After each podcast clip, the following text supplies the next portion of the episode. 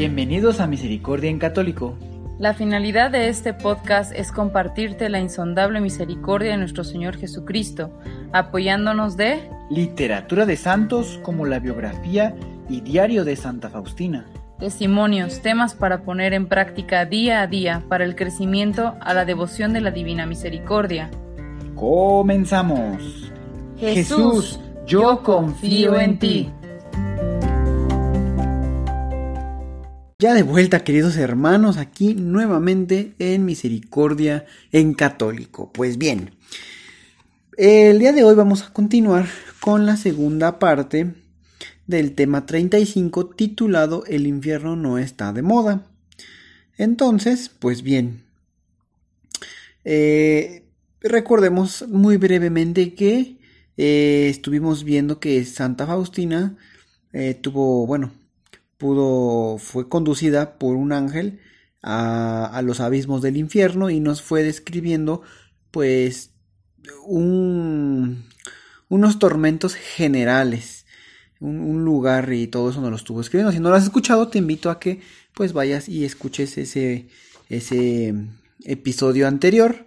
Y pues bien, eh, pues también podemos decir que, que en esa semana ¿Cómo le has hecho para ir cultivando tu alma para evitar la eterna condenación? Es decir, ir preparándola para irla limpiando de cualquier cosa que pudiera estar manchada y eh, que, nos conduzca para ese lugar.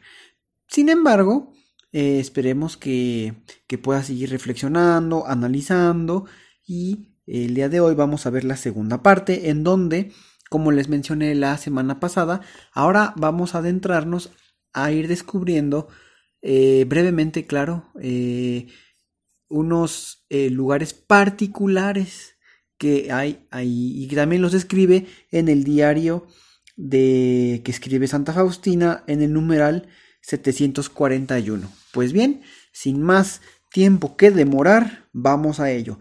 Se los voy a leer. Dice, los tormentos particulares de cada condenado son los siguientes. Entonces dice, hay tormentos particulares para distintas almas que son los tormentos de los sentidos. Cada alma es atormentada de modo tremendo e indescriptible por lo que ha pecado. Hay horribles calabozos, abismos de tormentos donde un tormento se diferencia del otro. Habría muerto a la vista de aquella de aquellas horribles torturas si no me hubiera sostenido la omnipotencia de Dios. Que el pecador sepa, con el sentido que peca, con ese será atormentado por toda la eternidad.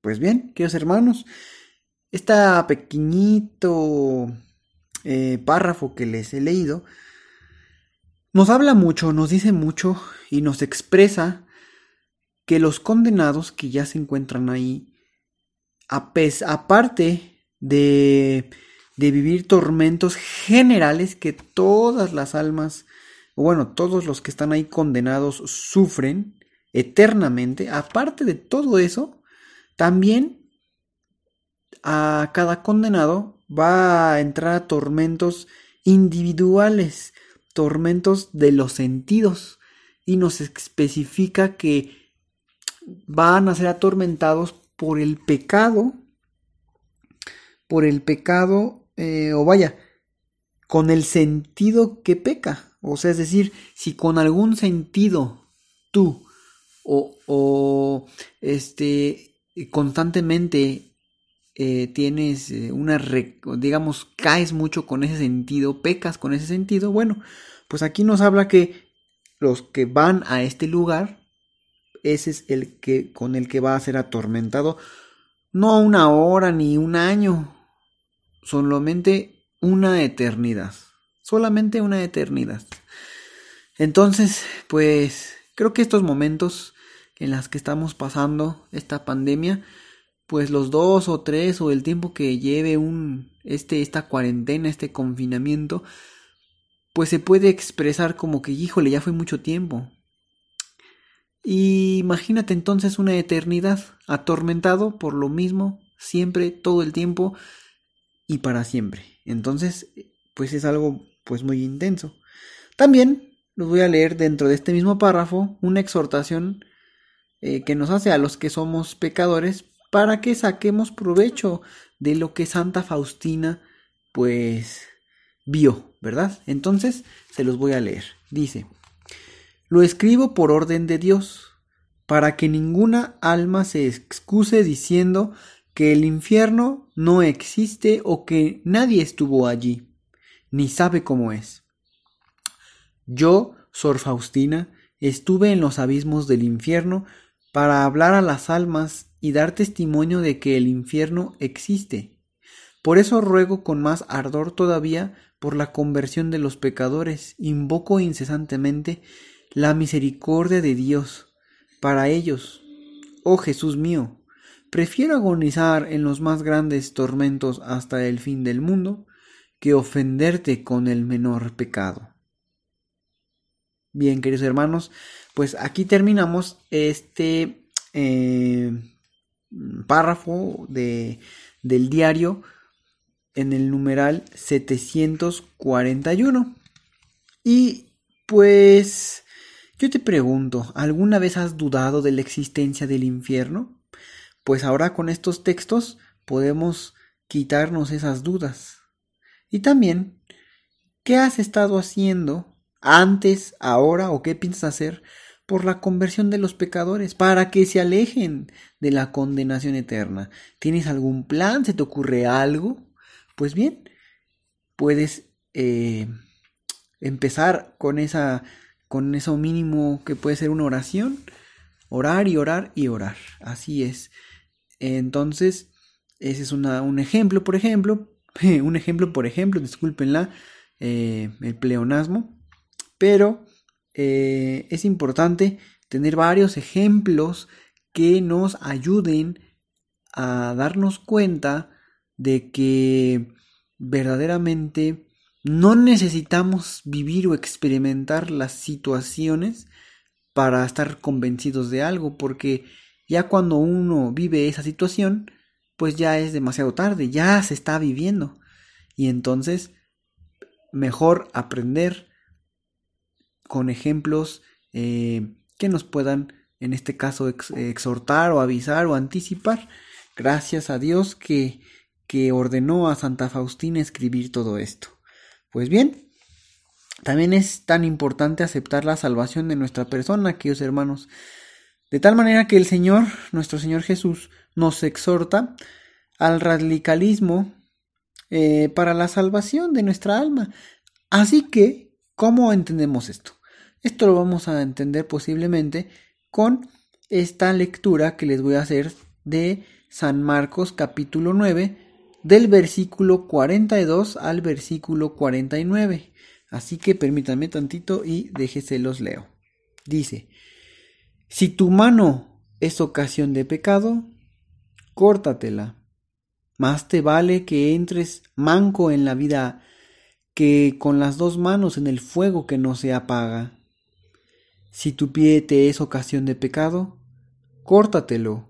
Más te vale que entres cojo en la vida que con los dos pies ser arrojado al lugar del castigo. Y si tu ojo te es ocasión de pecado, sácatelo. Más te vale que entres tuerto en el reino de Dios que con los dos ojos sea arrojado al lugar de castigo, donde su gusano no muere y el fuego no se apaga. Pues bien, queridos hermanos, este texto de San Marcos lo puedes leer en el capítulo 9, versículo del 42 al 49, si quieres volverlo a repasar, meditarlo, claro, y, ir más allá de las eh, palabras literales, ¿verdad? De, de, cortar, más bien entender el, el enfoque, el significado, ¿verdad? Que que, no nos va a estar sirviendo por las cosas que pecamos, es decir, mm, tener en cuenta que, que vale todo lo que Dios nos ofrece, que la, los placeres momentáneos de, de aquí, de, esta, de este mundo que van a acabarse pues cuando nos seamos llamados a la presencia de nuestro Señor para nuestro juicio particular y ahí nos digan para dónde nos vamos, ¿verdad? Primeramente Dios nos podamos ir este a contemplar la, el rostro de nuestro Señor y pues vamos ya terminando este tema. Así que para ti durante estos eh, digamos eh, dos sesiones, ¿qué enseñanza para concluir te deja este texto de San Marcos? ¿Tú qué opinas, tú qué piensas con lo que San Marcos eh, escribe, dice, verdad? Y también, eh, ¿tú qué consideras o si tú ya has detectado cosas que sean ocasión de pecado para ti? O sea, ¿qué cosas te propician pecar? ¿Dónde hay una ocasión de pecado para ti? Porque cada uno de nosotros tenemos diferentes debilidades y en esas debilidades es en donde más fácil podemos tener eh, pues caer. Entonces eso podría ser una ocasión de pecado. Puedes hacer un análisis, una lista para alejarte de esos lugares si ya los has identificado. Y si no los has identificado, pues sería importante eso, que los encuentres para evitar caer en eso, evitar la condenación. Pues bien, querido hermano, después de todos estos temas que hemos estado hablando del purgatorio, del infierno, así es. Si Dios quiere, la siguiente semana vamos a comenzar con el tema 36 titulado Nuestro trono en el cielo. Así es, la luz. Vamos a empezar a hablar y bueno, a tocar este tema para que estés muy pendiente y sepas cuál es nuestro trono en el cielo. Pues querido hermano, síguete cuidando, sigue confiando en Dios, que tu esperanza no se caiga, que tu fe tampoco se haga chica, sino más bien abandónate en los brazos de nuestro Señor y te invito nuevamente a que eh, te puedas consagrar al corazón inmaculado de María.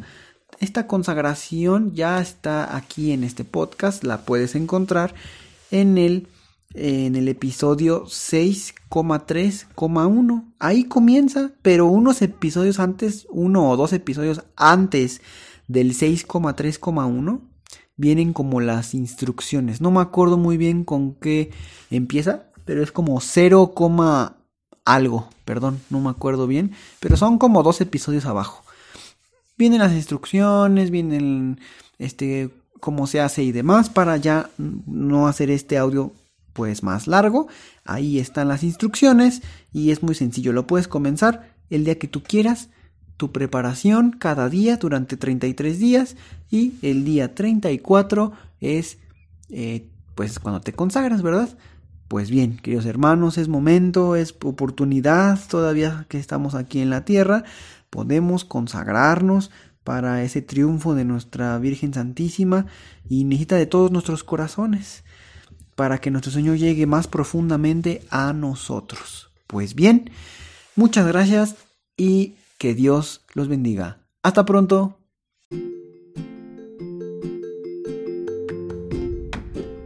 Si es la primera vez que escuchas nuestro podcast, te invitamos a que escuches el numeral 0,1,1 que habla sobre las temáticas que se desarrollan en este podcast y el lenguaje que hemos propuesto para identificar cada una de ellas y así sea más fácil para ti escuchar las que más te agraden.